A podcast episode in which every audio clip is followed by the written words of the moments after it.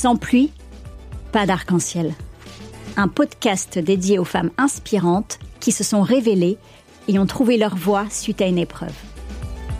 L'arc-en-ciel, c'est le bonheur après l'épreuve. Bonheur que l'on apprécie justement davantage grâce aux obstacles rencontrés sur son chemin. Je suis Sarah Pebro, comédienne, humoriste et auteur. J'ai eu un cancer du sein à 30 ans. J'en ai fait un spectacle qui s'appelle K Surprise, après avoir publié un livre, Sarah, 30 ans, mon cancer, même pas peur. Suite à mon cancer, j'ai eu mon plus bel arc-en-ciel. Un bébé. Sans pluie, pas d'arc-en-ciel. Un titre inspiré de ma grand-mère adorée, Mamé. Grâce au récit de mes invités, vous serez, je l'espère, inspiré, reboosté, empli d'espoir, pour ne plus attendre, vous affirmer dans votre voix et donner tout pour réaliser vos rêves. Ronsard écrivait C'est la nuit qu'il est beau de croire à la lumière. L'épreuve est une occasion donnée pour donner une nouvelle direction à sa vie et réaliser ses rêves. Sans pluie, pas d'arc-en-ciel.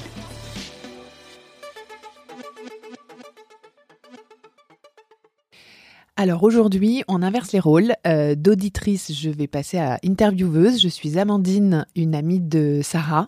Et donc notre femme inspirante du jour euh, va être euh, Sarah Pebro. Euh, Sarah qui est comédienne et autrice, que j'ai rencontrée en agence de communication. Sarah a écrit un livre qui s'appelle Sarah, 30 ans, mon cancer, même pas peur, et a écrit un spectacle qui s'appelle Cas surprise. Sarah a traversé une tempête, un cancer, un cancer du sein, et suite à son cancer, elle a réussi à avoir le plus beau des arcs-en-ciel, un petit bébé. Et Sarah va aujourd'hui nous parler de sa tempête euh, qu'elle a traversée avec courage et de son arc-en-ciel qui illumine sa vie euh, chaque jour. Euh, Sarah Pebro, Never Give Up. Bonjour Sarah. Bonjour Amandine. Alors aujourd'hui, c'est toi notre femme inspirante euh, dans le cadre de ton podcast euh, que tu as créé il y a quelque temps. Euh, aujourd'hui, c'est toi qui va nous raconter ton histoire, ta tempête, ton arc-en-ciel, si ça te va. Oui, j'ai peur moi en fait. Mais c'est plus facile de l'autre côté. Ah bah forcément, forcément. tout d'abord, est-ce que tu peux te présenter? Oui, donc je m'appelle Sarah Pebro. Euh, j'ai coupé en Sarah Peb pour la scène, enfin pas mal pour euh, l'humour, euh, parce que donc je suis comédienne, humoriste et autrice. Et voilà ce que je peux dire. Après, on en parlera plus tard, mais je, comme c'est lié aussi à mon activité artistique, j'ai donc eu un cancer du sein à 30 ans, dont j'ai fait un, livre et un spectacle que je joue encore, enfin pas en ce moment, en ce moment, mais que je continue de jouer, que je depuis 4 ans. D'accord. Tu vas nous détailler un petit peu ça tout à l'heure. Euh, et alors, quand tu étais petite fille, de quoi rêvais-tu? Ouh là là. Alors, euh... ne me dis pas que tu lisais des, des livres exclusivement. non. à quoi je rêvais? Ben, En fait, moi, j'ai rêvé assez tôt d'être euh, d'être comédienne, mais grâce à ma sœur, pour rendre à César. Enfin, on a des parents qui ont toujours aimé beaucoup le cinéma, donc euh, ils regardaient des films même à la maison. Ma mère nous a emmenés au théâtre assez tôt, et ma sœur, en fait, elle faisait du théâtre au, au club théâtre du collège où on était. Enfin, c'était, elle devait être en primaire à l'époque quand elle a commencé, je sais plus. Peut-être j'étais au primaire, elle au collège. Et euh, du coup, en fait, moi, je l'avais vue au théâtre, mais de la voir elle sur scène, je me suis dit tiens, c'est possible. C'est pas que pour les autres. Et euh, donc, je pense que mon premier grand truc, c'est la, la tirade du nez. J'étais en CM2 et le, le prof avait demandé, euh, il fallait faire la tirade du nez dans Cyrano, donc il y avait un peu une compète pour savoir qui allait le faire, et les autres avaient chacun une phrase, parce que dans la tirade du nez, t'as les phrases des paysans et tout machin. Et face à Julien Coblence, j'avais gagné la tirade du nez, donc j'ai mis mon faux nez. Bravo. Voilà. Donc ça, c'est, oui, c'est arrivé assez tôt, même si on a mis du temps à retourner après. Bon, après, comme tout le monde, j'ai rêvé d'être maîtresse, d'être, enfin, plein d'autres métiers, mais voilà, quand même, ça, c'est arrivé assez tôt. D'accord. Assez tôt. Et euh, une fois ces rêves euh, passés, euh, ta tempête, c'était quoi ta tempête? Alors, ma tempête est arrivée bien plus tard. donc j'étais mes rêves de théâtre avaient été mis de côté un temps, c'est-à-dire qu'on on peut le dire, hein, on s'est connus euh, quand j'ai travaillé dans la communication chez Publicis et en fait j'avais mis un peu de côté. Je pensais faire mon stage de fin d'études comme j'avais toujours les études en parallèle et finalement non. Donc j'ai travaillé euh, dans ce monde-là quatre ans avant de démissionner pour enfin euh, réaliser mon rêve d'être comédienne euh, full time. Et je dis ça parce que je trouve ça intéressant le timing. Je crois que je suis partie fin Enfin, je suis partie courant 2010, je crois. Je suis tombée malade fin 2012. Euh, parce que ma ah tempête c'est ça. Et euh, j'avais lancé mon premier one woman show qui s'appelle euh, les 7 conseils pour trouver le bon mec et le garder. On s'en souvient bien. Voilà. Mis en scène par Vincent Azé. Et euh, et donc ma tempête en fait c'est arrivé je l'ai pas vu venir euh, c'est-à-dire des cancers il y en avait eu dans mon famille mais on n'en parlait pas trop. Surtout c'était des gens plus âgés euh, et je n'avais pas de douleur en fait j'avais rien j'avais juste euh, à l'époque en fait comme j'étais donc j'étais déjà partie de Publicis et je travaillais pas mal en grâce à mon ami Caro euh, je travaillais en en production télé sur des émissions donc c'était super des émissions de divertissement c'était un sacré rythme. Et donc quand ça m'est arrivé j'étais un peu dans le dans une euh, grande agitation professionnelle. Enfin, j'avais pas mal de boulot et tout, c'était bien rempli. Et il se trouve juste que j'avais plus d'ordonnance pour ma pilule, hein, comme on, ça nous est arrivé à toutes de nous faire dépanner à la pharmacie en disant oh, je peux avoir juste une plaquette, euh, s'il vous plaît, parce que voilà, j'en ai plus. Mais promis, je vais voir ma gynéco bientôt. Et bah, je sais pas pourquoi, ce coup-ci, je suis allée voir ma gynéco, heureusement, parce que sinon je serais pas là euh, pour en parler aujourd'hui. Et hum, et du coup, elle voit un kyste, mais elle, elle a, elle a pas peur au début. En fait, elle me dit en clair, vous avez un kyste. Euh, je pense que c'est rien, mais on va faire une euh, mammo. Mais il y a pas d'urgence. Et comme j'avais beaucoup de boulot et tout, j'ai attendu trois semaines, euh, plus de trois semaines pour le faire, trois semaines un mois. Et je fais la, elle m'avait prescrit une mammo. Donc je fais la mammo et après la mammo en fait on fait une écho. Je me dis bon c'était pas prévu mais peut-être que c'est normal. Et après je remonte dans la salle d'attente et la salle d'attente se vide, se vide donc ça commence à être un peu long. J'entends qu'ils appellent ma gynéco parce que c'est un petit centre, donc j'entendais la réceptionner. Je me dis bon, peut-être qu'ils ont besoin d'une info sur moi, mais c'est bizarre. Et là, le radiologue vient me parler. Et je comprends qu'il, enfin, il a l'air de m'expliquer qu'il y a un truc qui est pas bénin dans mes résultats, qu'il veut que je fasse une biopsie, une IRM. Hmm. Et ma gynéco, de nouveau, non, non, c'est rien, c'est rien. Euh, faites une ponction, ça sera suffisant. Mais là, on est en décembre, attendez janvier, il y a pas d'urgence. J'ai réussi à avoir un rendez-vous avant Noël. Mais tout ça, c'était juste euh, avant Noël. Tout ça, c'était avant Noël, hein, parce que joyeux Noël, hmm. Félix. Hein. Et la fille de la ponction, pareil, me dit non mais j'ai 107 ans d'expérience. Enfin, je dis ça, mais c'est parce que c'est. Enfin, elles étaient tellement toutes persuadées que c'était rien. Moi, je suis pas du tout hypochondriaque, donc si on me dit que c'est rien, bah c'est mhm. rien. Je me disais juste, je vais m'en débarrasser avant Noël, en fait, même si c'est rien, s'il faut l'enlever, euh, c'est bénin et tout. Et donc la fille de la ponction, c'est rien, j'ai l'habitude et tout.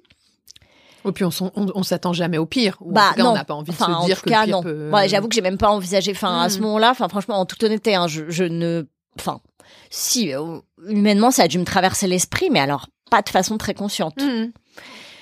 Et puis surtout quand les médecins euh, disent qu'il y a, rien, il y a rien. Et mmh. du coup, bah, je fais cette ponction et elle me dit bon, je suis pas sûre d'avoir les résultats avant Noël, mais je vais essayer.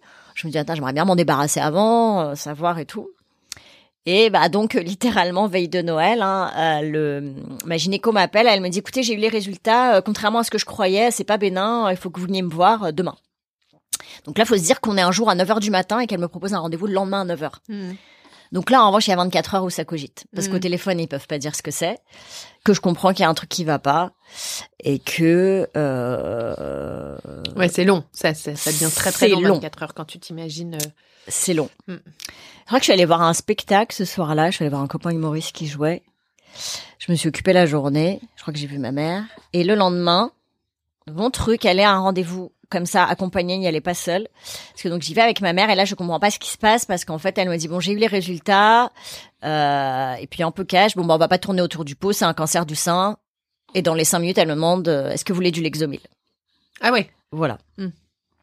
Bah, c'est, c'est, il se trouve que c'est devenu une punch de mon spectacle et du livre, mais c'est vraiment comme ça que ça s'est passé. Je pense juste que euh, il y a peut-être eu un temps entre les deux, mais ça a été, enfin, en tout cas, dans ma mémoire, ça a été assez rapproché.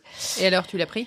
Je pense qu'elle était. Alors, je déconseille ce truc. Enfin, bon, bien sûr, après, c'est une prescription. Attention, je suis pas médecin, mais ce truc te met complètement capoute, quoi. Mm. Parce que c'est-à-dire qu'en effet, avant l'opération, pas on te force, mais on te dit qu'il faut le prendre parce que c'est des opérations. Enfin, c'est pas anodin, donc ils ont besoin que tu sois zen. Je pense que c'est important. Mais même un quart de l'exomil, c'est ce qu'on te prescrit, mais ça te met capoute. Hein. Enfin, Mm. ça dépend peut-être des gens, hein, mais moi, j'ai l'impression d'être euh, complètement amorphe. D'être un zombie, ouais. Ouais. Donc j'en ai pas pris là quand elle m'en a prescrit, mais je pense qu'elle a dû m'en prescrire, je suppose. En fait, je pense à sa décharge. J'essaye toujours de trouver des excuses aux gens, peut-être trop. Je pense qu'elle s'attendait tellement pas à ce que j'ai un vrai truc qu'elle s'est sentie un peu bête. Et Oui.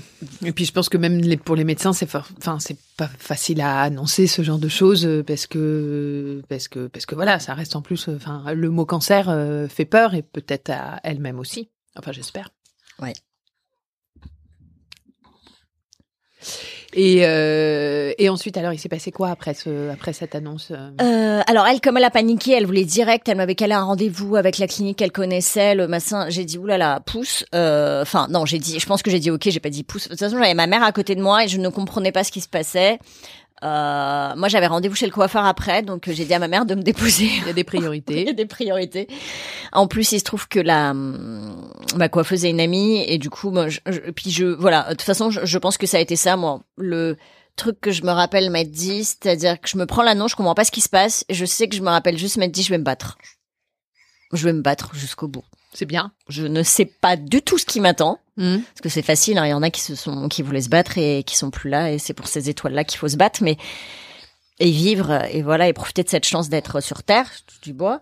Mais euh, mais je sais juste que je me suis dit ça. Mais en dehors de ça je pense que je réalisais pas vraiment. Je me suis juste dit ok je descendrai pas du ring tant que j'aurais pas tout donné. Mais en dehors de ça voilà. Je crois que j'ai- j'ai pleuré un peu mais je sais plus.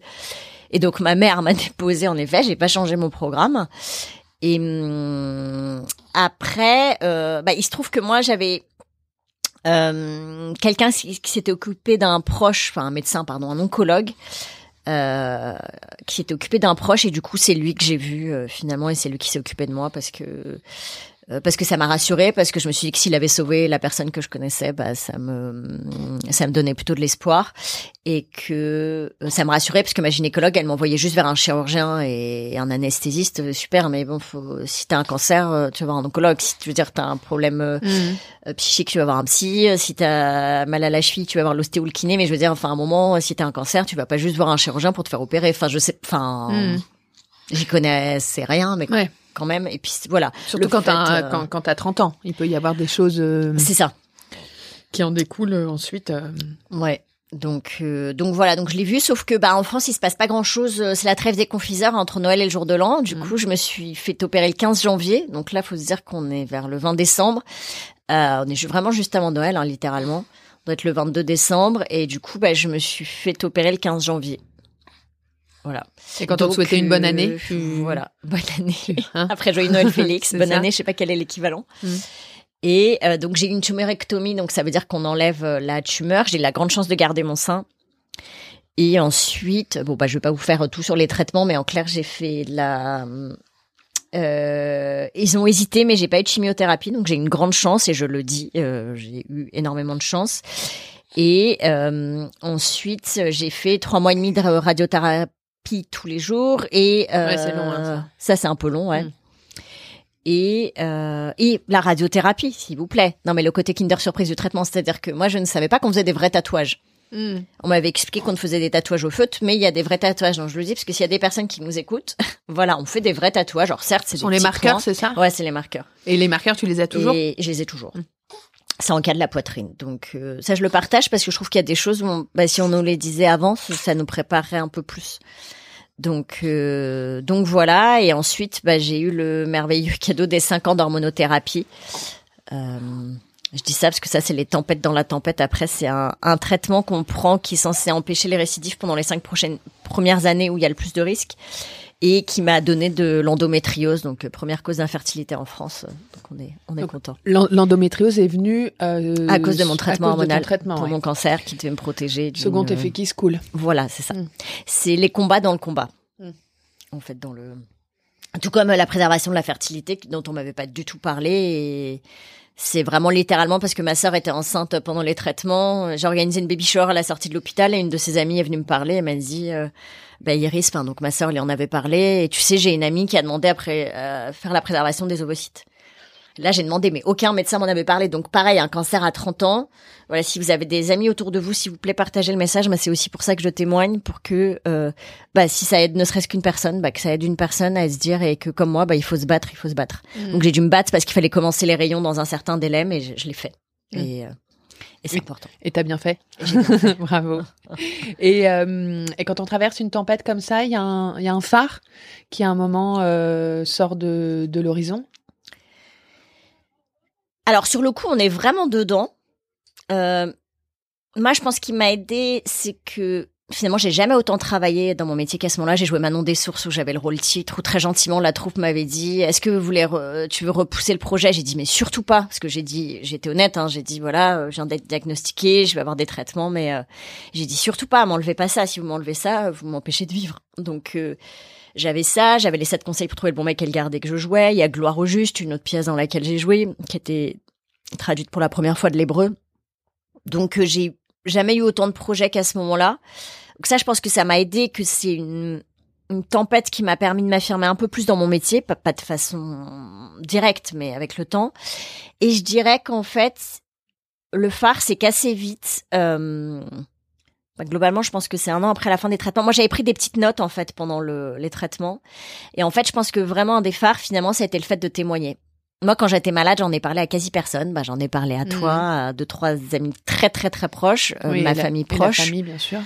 Mais en dehors de ça, j'en ai pas parlé. J'en ai parlé à Vincent, qui était mon metteur en scène de mon spectacle, évidemment. Et voilà, et les gens là sur le projet sur lequel j'étais, enfin, je pense que je l'ai dit qu'à la metteur en scène et pas tout de suite au, et pas au comédien. Donc voilà, je me suis, c'était ma façon, je pense, de me protéger. La maladie prend déjà beaucoup de place, donc de pas lui laisser plus de place que ça. Et euh, et du coup, je pense que ouais, ce qui m'a aidé, c'est de témoigner, parce que tout, assez vite, du coup, j'ai voulu en faire quelque chose de toutes ces notes que j'avais prises, de, de phrases un peu surréalistes, bah, du truc du Lexomil, de de l'hôpital où c'est euh, attendez, attendez, vous sortez, mais alors je vous prescris un antidouleur un peu strong, hein, faudra pas en abuser. Mm. Doliprane 1000 Mm. Ouh. Voilà, bon, tous les trucs un peu, les moments plus durs aussi. Les mammographies euh, à répétition. Les mammographies, euh, enfin, toutes les, ouais, les examens, la veille de l'opération, on fait des injections toute la journée de liquide radioactif. Derrière, on devait me poser une sonde dans le sein. Euh, on me dit qu'on va pas faire l'anesthésie alors que je l'avais demandé parce que la ponction j'avais vraiment morflé. Et là, je me tombe sur deux hommes médecins qui me disent oh bon non, euh, c'est bon là. euh, franchement, l'anesthésie ça sera rien, ça sera une piqûre de plus, c'est rapide et c'est pas douloureux. Piqûre de plus, merci. Voilà, on Ouais. va la faire dans ton sexe, n'est-ce pas, Mm, mec Et puis mm. ça va bien se passer. Ouais. Tu vas voir que c'est pas douloureux. Donc, enfin, voilà, j'avais pris plein de petites notes de trucs comme ça. J'avais pris des photos. Enfin voilà, mais tout ça était pas forcément pour en faire quelque chose. Et donc j'en ai fait un livre qui s'appelle Sarah 30 ans, mon cancer même pas peur. Et qui est sorti en octobre 2015. Et ouais, je dirais que finalement le fait de témoigner, parce qu'en fait en témoignant, qu'est-ce qui s'est passé, c'est que j'ai rencontré plein de personnes qui étaient passées par là. Enfin petit à petit, mais euh, et ensuite, avec le spectacle qu'on a coécrit avec Elise MacLeod, qui m'enseigne Cas Surprise, que je joue depuis juin 2017, ces deux étapes-là, en fait, ça a fait que tout à coup, j'ai rencontré bah, plein de femmes qui avaient vécu la même chose que moi, et de me rendre compte qu'il y a un truc dingue qu'on n'explique pas, c'est la une solidarité incroyable qui est entre nous, une reconnaissance, un- une facilité à se parler parfois plus qu'avec tes proches. Euh, et c'est euh, et ouais, donc je dirais que voilà, mon phare finalement, ça a été de témoigner, de me rendre compte euh, et de me faire comme une autre famille, si je puis dire, enfin de, sœurs de combat, enfin comme on peut les appeler, de Charlotte, qui est la première que j'ai rencontrée, de qui a créé Mister K, sa, sa super marque. Où elle reverse à la recherche, euh, Anne-Sophie de On est là, euh, Julie Desfrangines, euh, euh, qui est dans l'épisode 10. Euh, et, et, et voilà, toutes ces magnifiques rencontres, euh, Catherine Cerizet, aussi les filles de même cosmétique. Enfin voilà, il y a plein plein de personnes que j'ai pu rencontrer comme ça et et finalement ça m'a je pense que c'est quelque chose qui m'a beaucoup porté avant d'arriver à mon arc-en-ciel. Ouais, je pense que c'est un un truc qui a fait que je me je me suis je me suis construite avec cette histoire-là. Enfin, je sais pas si c'est les bons termes, mais que ça m'a, que ça a donné du sens aussi un peu à tout ça. Et je pense avec le spectacle, ça a encore été une autre étape parce que finalement, j'ai pas osé tout de suite en parler sur scène. Et finalement, j'ai été rappelée par la nécessité et du fait que c'était sur scène que j'étais à ma place pour le faire. Et, avec de l'humour aussi. Du et coup. avec de l'humour, oui, pardon, je l'ai Mm. pas dit, mais oui, j'en parle avec humour parce que moi, ça m'a aidé et que dans des moments improbables, ça m'a beaucoup aidé. Que bah, s'il y a du rire, il y a de la vie. Ça veut dire qu'on se bat. Il n'y a pas que ça, que ce soit dans le livre ou dans le spectacle. Enfin, je montre aussi des moments de vulnérabilité que j'ai cachés à des proches. Euh, tu le sais parce qu'il y a un voilà.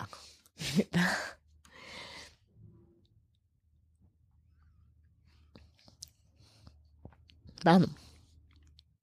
J'avais envie de tout partager en fait, donc il y a beaucoup d'humour. Et puis a ce moment, c'est une séquence, ça a l'air de rien, hein, et c'est pas grand chose, mais un, où j'étais avec mes amis dont toi, on était en week-end, et on avait fait un super week-end avant que je rentre à l'hôpital, je pense que c'est ça. hein. Et je suis allée me cacher, je suis sortie de la boutique pour aller me cacher pour pleurer. Pardon, je voulais pas pleurer. Moi non plus. Désolée. Mais voilà, parce que pour moi c'était important de tout montrer. Il n'y a pas du tout de pathos dans le spectacle. C'est-à-dire dès qu'il y a ce moment-là, boum, on retourne dans la vie. Le spectacle est très dynamique. On passe de l'hôpital à la vie, euh, à la vie pro, à la vie perso avec les rencontres des mecs. Euh, non, une femme avec un cancer. Non, je veux pas avoir une autre femme qui meurt. Enfin, voilà. Mhm. Donc il y a l'humour, il y a la vie, ça reprend. Mais je voulais être euh, transparente sur ce que c'était. Les moments où t'es en colère parce que les médecins qui disent bah non c'est pas mal, c'est pas eux à qui on le fait et que zut je vois pas pourquoi on devrait avoir mal. C'est pas normal d'en rajouter. Et voilà, donc c'est un peu, euh, euh, c'est tout ça. Donc j'ai perdu mon fil, hein. mais euh, Mais moi aussi, du coup. Euh, non, mais ton phare, en tout cas, ça a été de partager, Oui, ouais, de témoigner, de rencontrer d'autres d'autres femmes. rencontres incroyables, ouais. Et, euh, et ensuite, du coup, qui et ces rencontres t'ont permis aussi de de- d'aboutir à ton arc-en-ciel. Voilà. Oui, parce que bon donc dans les dans ces galères de l'amour avant d'arriver à l'arc-en-ciel quoi, dire comment elle a fait? Bon bah j'ai quand même rencontré, mais c'est parce qu'il faut voir qu'il y a surprise pour savoir. Donc je parle de, de Nico que j'ai rencontré euh, au milieu de ce de tout ça, qui m'a connu sous tamoxifène. Donc le tamoxifène, euh, faut savoir que ça nous met en ménopause artificielle, là, le traitement hormonal que j'ai eu pendant cinq ans. Donc ça fait un peu, je vais pas vous dire que ça fait que vous avez vos règles tout le temps, mais en fait en termes d'humeur, bon ça joue beaucoup sur l'humeur. hein. donc euh, c'est, on pleure pour rien, on peut s'énerver, on peut avoir des des comme les SPM maintenant dont on parle beaucoup, des trucs avant cycle, pas un peu tout le temps. Enfin voilà, c'est ça, a- ça a des effets différents selon les personnes, mais quand on n'est pas encore ménopausé réellement, euh, ça a pas mal d'effets sur l'humeur. Donc voilà, il m'a il m'a quand même rencontré comme ça. En plus de tes marqueurs. Euh, en plus de mes marqueurs. Et euh, bah, il est resté quand même. C'est important de le dire parce que c'est vrai que j'y pense pas souvent, mais je me rappelle, je l'ai dit assez vite en fait. Ça faisait un mois, je me disais, ah, je l'aime bien, mais quand même, faudrait savoir. Et donc, euh, je me rappelle que je lui ai dit, j'avais déjà dit que j'avais un traitement hormonal pour expliquer un peu des sauts d'humeur et tout, mais j'avais pas dit pourquoi. Et en fait, je me rappelle d'un soir où il était chez moi et je lui ai dit, écoute. euh, voilà, mais en fait, il se trouve que j'ai eu un cancer. Euh, j'ai encore un traitement hormonal euh, assez long. Euh, je sais pas si je pourrais avoir des enfants. De toute façon, là, pendant la période du traitement, j'avais pas le droit. Donc, je pourrais pas avant euh, 5 ans. Euh, par ailleurs, je suis pas sûre d'être fertile. Je suis pas sûre de leur avoir dit que j'avais congelé des ovocytes parce que même les ovocytes, je savais pas la valeur qu'ils auraient. Donc, je lui ai dit voilà. Donc, c'est le package. Si ça te va pas, tu peux sortir. Et Il est resté. Ah. merci Nico. Une bonne décision. On sait pas, mais. Ah, on sait pas, ah, quand même. Donc, euh, donc voilà. Donc euh, je. Et de là- je suis sortie de la loose de l'amour avec lui. Ah ouais. Et de là, euh, euh, et bah de là est arrivé l'arc-en-ciel. Ouais. C'est ça? C'est quoi notre petit arc-en-ciel? Oh, c'est un grand arc-en-ciel. Euh, c'est un grand miracle. C'est qu'après tout ça, j'ai réussi à avoir un bébé. Parce que c'était pas euh, le fait d'avoir un enfant, ça, ça, ça posait problème par rapport à ton traitement, ta maladie? Euh, ben alors, je savais pas. Alors déjà pendant la période du traitement hormonal, on peut pas avoir d'enfants. D'accord. En clair, on te met un stérilet parce que tu peux enceinte- tomber enceinte, mais tu ferais des enfants mal formés parce qu'on t'a mis en ménopause. Donc, on va éviter de se rajouter ça. Et euh, du coup, euh, et après, il faut attendre une certaine période entre six mois et un an après l'arrêt du traitement. Donc, tu as déjà 50 traitements après euh, ton... Voilà, tu dois attendre six mois, un an avant d'essayer. Euh, moi, en plus, quand j'ai arrêté, on s'est rendu compte que j'ai un problème de thyroïde sans doute provoqué par le traitement, l'endométriose aussi. Donc, il fallait ajuster un peu tout ça. Euh, je me suis fait opérer de l'ovaire, ouais, parce que j'avais un kyste endométrique assez gros, cause du traitement hormonal. Et, euh, et ensuite, bah, l'idée après, c'était que bah, je savais pas si ma fertilité avait été en, endommagé ou pas. Euh, je savais pas si si j'avais besoin des ovocytes euh, que j'avais congelés à l'époque dans quel état ils seraient. Ce qu'il faut savoir, c'est que j'ai eu un cancer hormonal, donc on pouvait pas me booster. Normalement, quand on fait une FIV, une PMA, enfin, avant de prélever les ovocytes, les femmes suivent un traitement hormonal. Euh, il y a un moment du cycle particulier où on enlève, on fait la préservation des ovocytes. Et après, éventuellement, on les congèle ou on fait des embryons si elles ont un conjoint et tout. Moi, j'étais célib à l'époque quand je l'ai fait. Euh, et du coup, et on les a pris à un moment euh, complètement, euh, enfin, sorti de nulle part du cycle. Donc, il n'y avait pas de certitude. Mais quand même à Pâques, pour les œufs de Pâques, c'était quand même. euh, ça, je Oui, me voilà. C'est ça. Et, et bah du coup j'ai eu beaucoup de chance, ça a marché quoi. Ça a marché rapidement? Euh, oui, en fait, j'ai eu de la chance, ça a marché assez rapidement parce que du coup, je suis tombée enceinte en avril 2019 et euh, mon petit arc-en-ciel est arrivé euh, début 2020, quoi. Voilà, enfin mon grand arc-en-ciel et euh, bah c'est c'est assez dingue après tout ça. Enfin, moi, c'est aussi pour ça que c'est quelque chose que je veux partager parce que déjà, faites la préservation des ovocytes si on vous le demande pas, imposez-le, battez-vous pour. Vraiment, lâchez rien. Euh, j'ai eu plusieurs combats dans le combat et je suis pas la seule. parce que Quand on est malade jeune, enfin quand on est malade tout court, il y a plein de combats dans le combat et quand on est malade jeune, bah, c'est des questions particulières. En effet, la fertilité, faut en parler et euh, et de se dire aussi plus largement si ça peut donner de l'espoir. Bah, que je me dis que a un bébé après un cancer, euh, c'est possible, tout est possible. Mm. Donc de croire en ses rêves, euh, même les plus fous. Un bébé, et puis l'allaitement aussi, on en parlait. Euh, bah parce que ça c'était un autre combat, c'est-à-dire que donc j'avais pu garder un sein, mais donc on m'a enlevé beaucoup de glandes mammaires et donc j'avais demandé à mon oncologue euh, quand j'étais enceinte, je lui avais dit est-ce que euh, est-ce que vous pensez que je pourrais allaiter? Il m'a dit ben franchement c'est pas la peine hein, parce que vous pourrez que d'un côté, le sein qui a pas été malade, parce que l'autre il y aura pas de lait, euh, du coup ça va nécroser, donc ça sert à rien. Hmm. Donc j'avais eu ça Sympa. comme voilà comme speech. Et en fait, au moment de, moi, je m'étais dit que j'essaierais parce que je suis un petit peu butée et que mon, on parlera plus tard du mantra, mais bon, je lâche pas facilement. Et au moment de l'accouchement, en fait, là, ils m'ont demandé si j'avais le droit. Et donc, j'ai dit, bah oui, mais mon oncologue m'a dit que je pourrais que d'un côté. Et elles m'ont dit, bah si c'est ça, je vous autorise pas à allaiter. Donc, je suis remontée dans ma chambre. Heureusement, ils n'ont pas donné un, un biberon à mon bébé tout de suite. On est remonté dans la chambre. Et là, je suis tombée sur euh, une dame incroyable. euh, qui était là et qui du coup m'a aidée. Elle m'a dit est-ce que vous pouvez? Je dis bah j'aimerais bien essayer. Là ils m'ont pas laissé mais j'aimerais bien essayer. Elle m'a littéralement, enfin complètement aidée à le faire. Et j'ai envoyé un message à mon oncologue en lui disant écoutez euh, que j'arrive d'un côté, est-ce qu'en tout cas j'ai l'autorisation? Est-ce que c'est dangereux? Enfin est-ce que je peux le faire à droite? Et Donc il m'a envoyé un message en me disant bah vous pouvez essayer euh, d'allaiter des deux côtés, il y a aucun problème, mais bon à droite ça marchera pas, donc euh, Mhm. donc en clair c'est pas la peine. Mais j'avais l'autorisation. Et du coup, euh, eh ben je l'ai fait. Euh, il y a un moment d'ailleurs, j'avais vu une conseillère en lactation qui m'avait dit il faut commencer par le le sein où il y a moins de glandes mammaires, le plus petit, et après faire l'autre. Et euh, alors juste pour la petite anecdote, c'est que du coup j'avais Pamela Anderson et Kate Moss en sein. C'est-à-dire que mon sein gauche c'était Pamela Anderson et le sein droit c'était Kate Moss. Ouais. Pendant bah les un an, parce que j'ai réussi à l'allaiter un an et ça, euh, euh, je vais pas dire que c'est une plus grande victoire que de vaincre le cancer, mais pour moi en tout cas ça a été un un beau combat dans le combat et Et des deux seins, du coup. et des deux seins j'ai pu Ouais. l'allaiter ouais. Et ça, c'est top. Alors j'avais que- beaucoup ouais. moins d'un côté, hein, mais Mm. euh, mais ouais, j'ai réussi à le faire tout du long. Et oui, pour moi, c'était vraiment un. Puis j'avais l'impression, je me disais bon, euh, comme j'ai peut-être pas des gènes de fou avec ce qui m'est arrivé, si au moins je peux.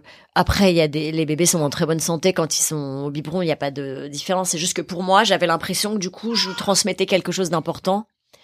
Oui, et puis comme l'allaitement passe par le sein, Ouais. ta maladie était liée à ton sein. Ouais. Voilà, il y a toute une, euh, une symbolique derrière Ouais. hyper importante, euh, évidemment. Et c'est pour ça que là aussi, si on vous dit c'est pas possible ou si on vous dit vous avez un cancer, vous pourrez pas. Alors je suis pas médecin, je peux pas vous dire que dans tous les cas vous pourrez, mais vraiment, enfin, euh, essayez. Et en tout cas, si, si vous avez à cœur de faire ça, faites-le. Et et et go, c'est fatigant. Enfin, je veux dire, il y a plein de choses. Je veux dire, mais c'est incroyable comme expérience. Et je souhaite au moins que les, les femmes qui aimeraient le faire se disent pas que c'est pas possible. Enfin, Mhm. Je veux dire que c'est possible et c'est vrai qu'avant j'en avais pas parlé et là je pense que c'est important de de partager cet aspect de mon histoire aussi parce qu'être maman après un cancer c'est ce sujet-là aussi et c'est Mm. important quoi. Oui, bien sûr. Et ton arc-en-ciel va bien aujourd'hui? Oui. Et alors, euh, avec tout ce que tu as traversé entre la tempête, le phare, l'arc-en-ciel qui est arrivé, euh, on a forcément un mantra, j'imagine. C'est quoi ton mantra préféré? C'est never give up, Ah. n'abandonner jamais. Mm. Voilà, mais ça c'est mon c'est mon mantra de très très euh, longue date qui m'accompagne. Euh, en plus, euh, sur cette période-là particulièrement, moi quand j'ai rencontré donc une des premières personnes que j'ai rencontrées, c'est Charlotte qui a Charlotte Husson qui a créé euh, Mister K. Sa marque et elle avait ses bracelets, je me rappelle Never Give Up, donc on s'est bien retrouvé sur ce mantra-là. Et euh, c'est vraiment voilà un mantra qui m'accompagne et euh, j'essaye au max. J'ai comme toujours des jours avec et des jours sans, mais c'est le côté en tout cas de pas lâcher quand on me dit non, bah d'essayer de trouver une solution. Et dans ce combat-là, vraiment ça m'a accompagné. Dans le combat pour la fertilité, c'est pareil et c'est et et c'est de se dire euh, voilà de de jamais lâcher. euh, d'y croire et puis enfin je dis de jamais lâcher encore une fois euh, je suis pas une Wonder Woman hein. j'ai vraiment comme tout le monde des hauts et des bas mais voilà c'est de se dire en tout cas sur les trucs importants Mais si, Euh, tu es une lâcher. Wonder Woman et on est toutes des Wonder Woman, on est tous des Wonder Woman mais tu en es une aussi. Et euh, euh, parmi les livres, par exemple, qui ont changé ta vie, toi qui en as écrit un, euh, c'est lequel t'as vraiment marqué? À part le tien, bien sûr. Bah, c'est dur d'en citer qu'un. Moi, j'ai toujours aimé beaucoup Romain Gary, donc y a La vie devant soi, euh, qui est un livre qui m'a qui m'a bien marqué. Y avait une super adaptation au théâtre avec Myriam Boyer qui était super. euh, euh, donc c'est un un livre, je trouve, dans le quand on se cherche, qui aide pas mal à, à se trouver, à trouver sa place. Euh, euh, et plus récemment, il y a un livre qui m'a beaucoup plu qui s'appelle Big Magic de d'Elizabeth Gilbert et qui est sur euh, sur la créativité et sur arrêter. Alors, faudrait, c'est un livre qu'il faudrait lire souvent parce que c'est la fille qui avait fait Eat Poil Love qui avait cartonné.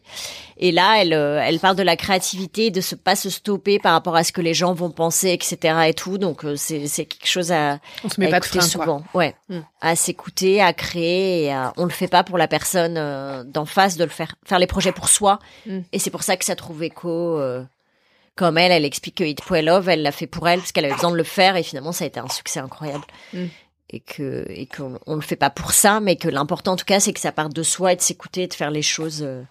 Mais c'est vraiment un livre qu'il faudrait relire souvent pour euh, pour pas s'arrêter toujours à ce que les autres pourraient penser de ce qu'on fait parce que sinon c'est on s'en sort pas. On s'en sort pas. Ouais, c'est clair. Avançons. Et euh, après le, le livre, là, une musique, une musique qui te marque ou que, je sais pas, qui te donne la pêche. Il y en a beaucoup. Hein. yeah. Whitney Houston, I wanna dance with somebody. Ouais. tu peux nous en chanter un tout petit bout pour ceux qui Ah ne connaissent non, pas non, non. Euh, ah non. Ou fredonner.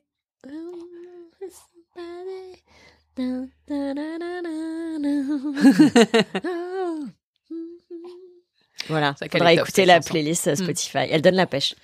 Après, il y a Wham, Wake Me Up Before You Go. Euh. Ah oui. Wake me up before you go go. Voilà, les gens, les grands fans vont être là. Ah, quelle horreur. J'ai une angine à ma décharge, donc. Euh. Mais oui, non, ça, sera ajouté sur la playlist Spotify du podcast. D'ailleurs, la, playlist, donc c'est Sans plus pas d'arc-en-ciel. Et Sans plus pas d'arc-en-ciel, c'est un peu un mantra pour moi aussi. Hein. Oui, c'est ça. Je m'attendais d'ailleurs à ce que ce soit ton mantra, mais effectivement, Ouais. Never Give Up, euh, c'est aussi un. Ouais, j'ai les deux. Va falloir choisir du coup. S'emplit pas d'arc-en-ciel. Oui, il se trouve qu'après les traitements, ma mère m'a offert une plaque où il y a marqué No Rain, No Rainbow. Mm. C'est la même chose. Ouais, on aime bien ce petit mantra aussi. Alors, avec ton expérience et tout ce que tu as traversé, si tu avais envie de dire quelque chose ou de conseiller quelque chose à, à une personne ou des personnes qui seraient en, en- en pleine tempête en ce moment, ce serait quoi? Moi, je dirais qu'il y a une chose qui m'a aidée, c'est que, hum, comme je le disais tout à l'heure, j'ai, enfin, je l'ai dit rapidement, je pense, mais j'ai très peu parlé de ce qui m'arrivait à part à des, un cercle très très proche. Et c'est beaucoup plus tard, euh, quand j'ai, rencontré d'autres personnes qui étaient passées par là. Donc, alors ça, il y a ça, déjà, d'aller vers des forums ou vers des personnes euh, qui sont passées par la même chose. C'est vraiment de trouver des réponses sur les, différents blogs et tout. Mais, euh, moi, je suis allée voir un psy pour la première fois de ma vie. Et franchement, ça m'a sauvée. Je me rappelle, j'étais collée à la boîte de mouchoirs, c'est-à-dire que c'était le seul endroit où je m'autorisais à craquer. Euh, ça pouvait m'arriver de craquer seule, mais de, craquer avec une tierce personne, c'était rare et ça me permettait. Puis alors j'avais choisi un psychiatre parce que pour moi c'était important que ce soit un médecin qui comprenne ce qui m'arrive et il se trouve que ma chance était aussi qu'il avait des, je dit des confrères, enfin qui étaient oncologues et qui donc pouvaient se renseigner sur les traitements, sur des choses parfois qu'on me disait pas, parce qu'il y a plein de choses qu'on nous dit pas. J'ai l'impression que parfois on nous dit pas tout, parce que sinon on va se barrer en vacances euh, à l'autre bout du monde euh, pour pas faire les traitements. Mais lui au moins, et puis j'avais des réponses, parce que parfois moi je disais que les rayons ça me donnait des nausées, on m'expliquait euh, à l'hôpital qu'il y avait pas de rapport, lui il avait des infos comme quoi, enfin voilà, ça me rassurait un peu là-dessus qu'il ait ce côté vraiment médical. Et surtout, c'était un endroit où j'avais le droit de craquer. Et c'était OK. Et donc, je conseillerais, mais de, en fait, en tout cas, si, comme moi, vous avez du mal un peu à sortir les choses, en tout cas, trouve un espace pour le faire.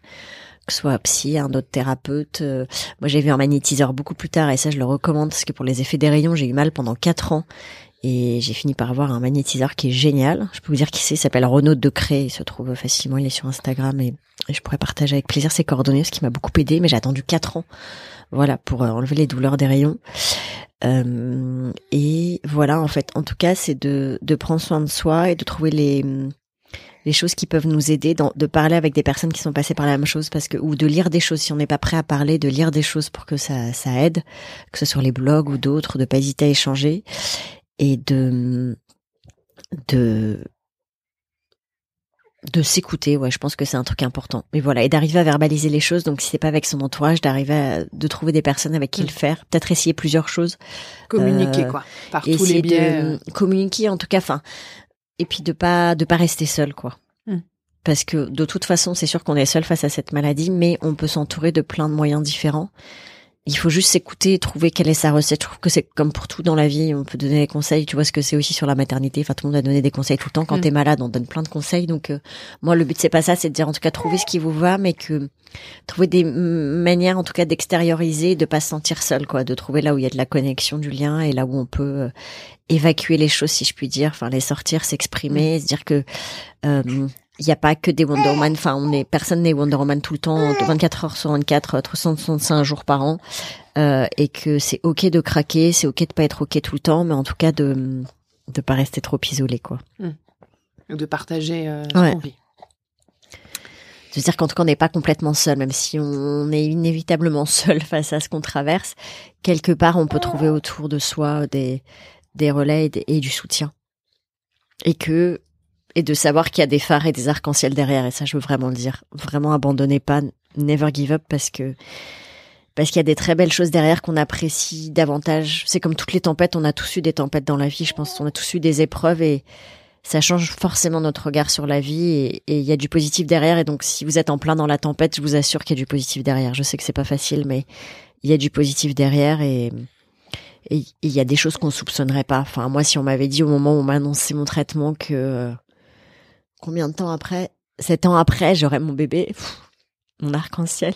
Voilà, je me sais, je me suis rendu compte il y a pas longtemps, il y a pile sept ans entre le finalement la date de mon opération et la naissance euh, de ma fille de, mon magnifique arc-en-ciel, euh, bah, il y a sept ans.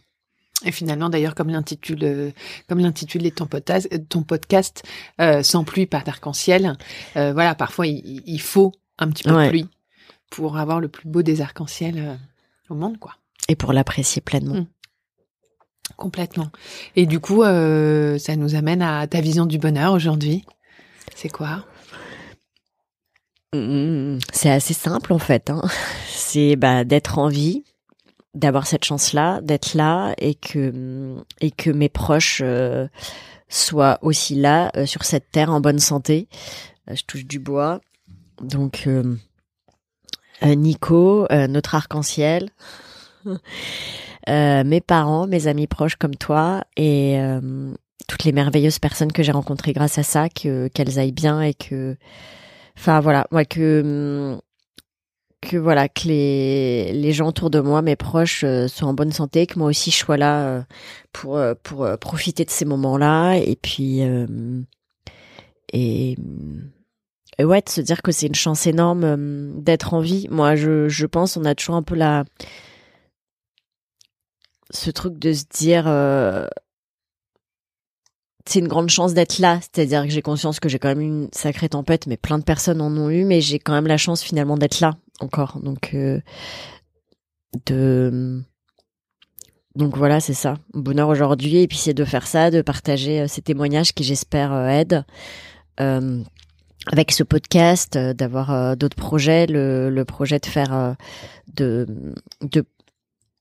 ouais, de continuer à témoigner pour, euh, pour j'espère passer un, un, grand message d'espoir et, et, à titre personnel rester en bonne santé avec mes proches et que mm. et, et voir mon arc-en-ciel grandir. Et... Voilà. Merci. Merci pour ce témoignage. Parmi les femmes euh, inspirantes que tu mets en avant, euh, voilà, ton témoignage compte beaucoup aussi. Donc, vive ton arc-en-ciel. Et vive la bonne santé. Oui. Bonne santé à tous et never give up pour finir dessus, n'abandonnez jamais. Et merci, merci à toi d'avoir fait cet exercice. Je sais pas avec qui d'autre j'aurais pu le faire? Ah, on finit pas sur une fleur. On finit sur un truc joyeux. Qu'est-ce qu'on a à dire? Vive la vie Vive la vie et vive les amis euh, en or euh, comme celle qui est en face de moi qui tient un merveilleux arc-en-ciel dans ses bras. Le sien, je précise. Qui fait un petit peu de bruit parfois, mais ça va. Mais elle est trop mignonne. Merci à toi et merci à tous d'être là.